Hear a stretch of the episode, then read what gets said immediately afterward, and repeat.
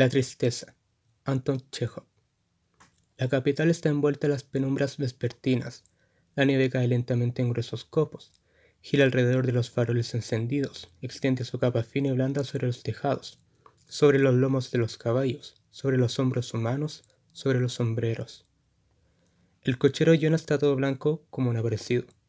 Sentado en el pescante a su trineo, encorvado el cuerpo cuanto puede estar un cuerpo humano, permanece inmóvil. Diríase que ni una luz de nieve que le cayese encima lo sacaría de su quietud. Su cabello está también blanco e inmóvil, por su inmovilidad, por las líneas rígidas de su cuerpo, por la tesura de palo de sus patas. Aun mirando de cerca, parece un caballo de dulce de los que se le compra a los chiquillos por un copec. Hayas sumido en sus reflexiones. Un hombre o un caballo, arrancados del trabajo campestre y lanzados al infierno de una gran ciudad, como yo en su caballo, están siempre entregados a tristes pensamientos. Es demasiado grande la diferencia entre la pasible vida rústica y la vida agitada, toda ruido y angustia, de las ciudades relumbrantes de luces. Hace mucho tiempo que John y su caballo permanecen inmóviles. Han salido a la calle antes de almorzar, pero Jonah no ha ganado nada. Las sombras se van adensando.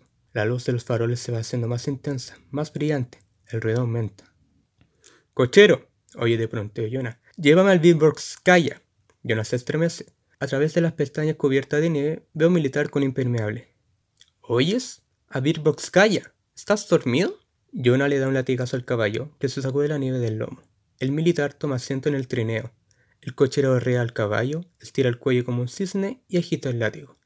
El caballo también estira el cuello, levanta las patas y, sin apresurarse, se pone en marcha. ¡Ten cuidado! grita otro cochero invisible con cólera. No vas a atropellar, imbécil. A la derecha. Vaya un cochero, dice el militar. A la derecha. Sigue oyéndose los juramentos del cochero invisible. Un transeúnte que tropieza con el caballo de Jonah gruñe amenazador. Jonah, confuso, avergonzado, descarga algunos latigazos sobre el lomo del caballo. Parece aturdido, atontado, y mira alrededor como si acabara de despertar de un sueño profundo. Se diría que todo el mundo ha organizado una conspiración contra ti, dice en tono irónico el militar. Todos procuran fastidiarte, meterse en la pata de tus caballos, una verdadera conspiración. Jonah vuelve la cabeza y abre la boca. Se ve que quiere decir algo, pero sus labios están como paralizados y no puede pronunciar una palabra. El cliente advierte sus esfuerzos y pregunta. ¿Qué hay? Jonah hace un nuevo esfuerzo y contesta con voz ahogada. Ya ve usted, señor. He perdido a mi hijo. Murió la semana pasada. ¿De veras? ¿Y de qué murió? Jonah, alentado por esta pregunta, se vuelve aún más hacia el cliente y dice, no lo sé, de una de tantas enfermedades. Ha estado tres meses en el hospital y a la postre, Dios que lo ha querido. ¡A la derecha! Oíse de nuevo gritar furiosamente. Parece que estás ciego, imbécil. A ver, dice el militar, ve un poco más a prisa. A este paso no llegaremos nunca. Dale algún latigazo al caballo. Jonas estira de nuevo el cuello como un cisne. Se levanta un poco y de modo torpe, pesado, agita el látigo. Se vuelve repetidas veces hacia su cliente, deseosa de seguir la conversación, pero el otro ha cerrado los ojos y no parece estar dispuesto a escucharle. Por fin llega Virgovskaya.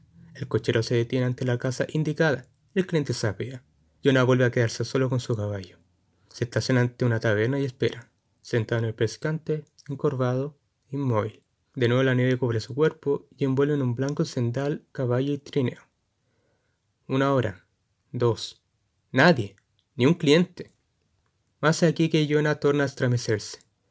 Ve detenerse ante él a tres jóvenes. Dos son altos, delgados, el tercero, bajo y jorobado. Cochero, llévanos al puesto de policía. Veinte copex por los tres.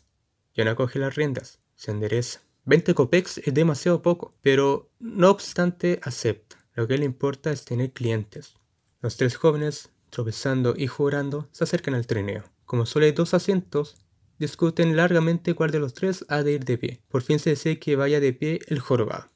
Bueno, en marcha, le grita el jorobado a Jonah, colocándose a su espalda. ¿Qué gorro llevas, muchacho? Apuesto cualquier cosa que en toda la capital no se puede encontrar un gorro más feo.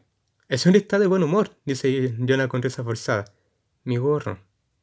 Bueno, bueno, arre un poco a tu caballo. A este paso no llegaremos nunca. Si no andas más a prisa, te administraré unos cuantos sopapos. Me da la cabeza, dice uno de los jóvenes.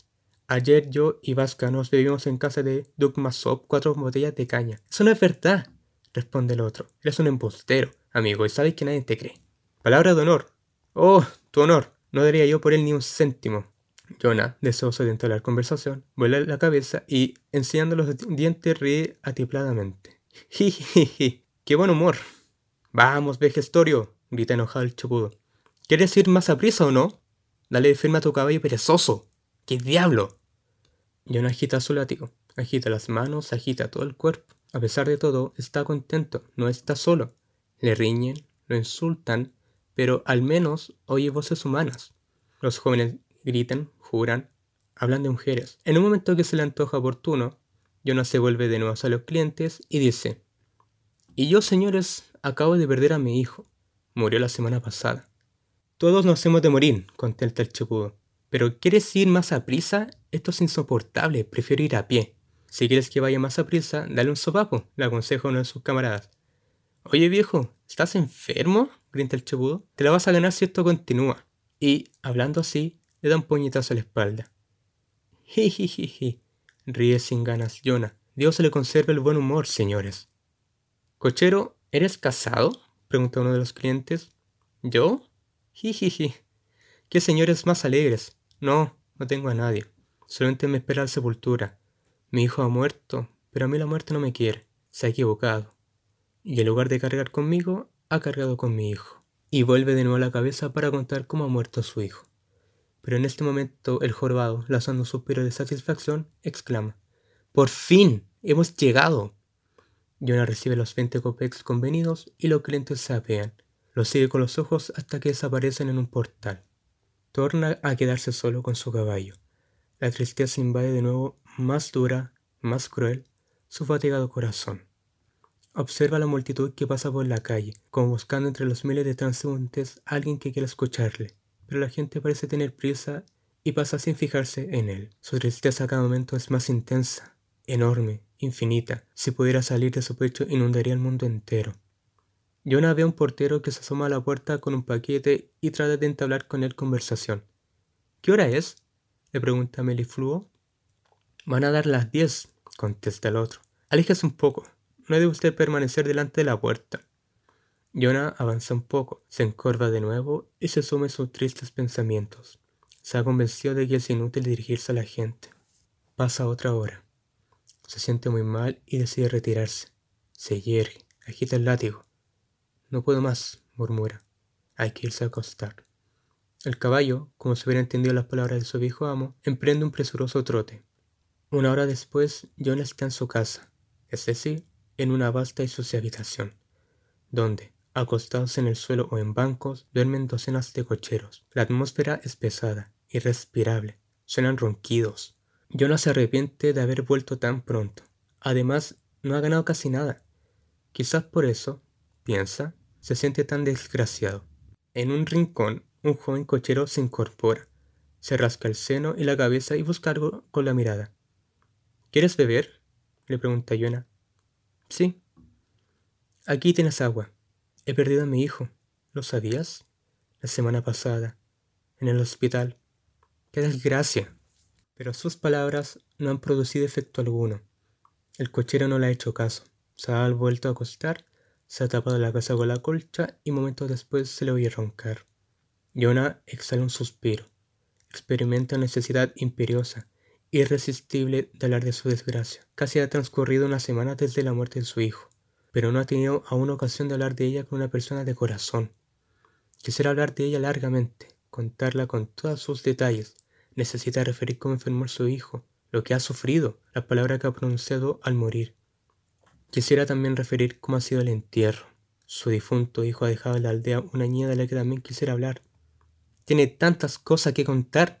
¿Qué no daría él por encontrar a alguien que se prestase a escucharlo, sacudiendo compasivamente la cabeza, suspirando, compadeciéndolo? Jonah decide ir a ver a su caballo. Se viste y sale a la cuadra.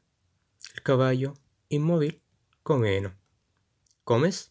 le dice Jonah, dándole palmaditas en el lomo. ¿Qué se le va a hacer, muchacho? Como no hemos ganado para comprar avena, hay que contentarse con heno. Soy ya demasiado viejo para ganar mucho. A decir verdad, yo no debía ya trabajar. Mi hijo me hubiera reemplazado. Era un verdadero, un soberbio cochero, conocía su oficio con pocos. Desgraciadamente ha muerto. Tras una corta pausa, Jonah continúa. Sí, amigo. Ha muerto. ¿Comprendes? Es como si tú tuvieras un hijo y se muriera.